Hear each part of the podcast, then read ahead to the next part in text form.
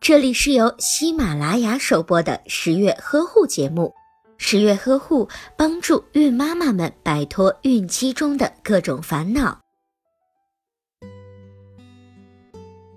因为双胞胎需要的乳汁总量更多，因此妈妈的母乳分泌不足是很常见的情况。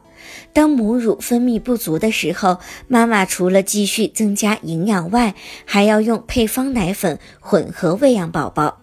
进行混合喂养的时候，母乳与奶粉可以交叉进行，可以采用一个宝宝先用母乳喂养，另一个宝宝用配方奶粉喂养，等到下一次再进行调换。如果双胞胎其中一个宝宝体质较弱，母乳应该尽量满足弱宝宝的需求。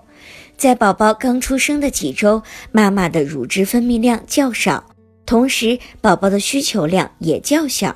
因此，尽量都喂母乳，不要用奶瓶喂宝宝，以免出现宝宝发生乳头与奶嘴混淆的情况。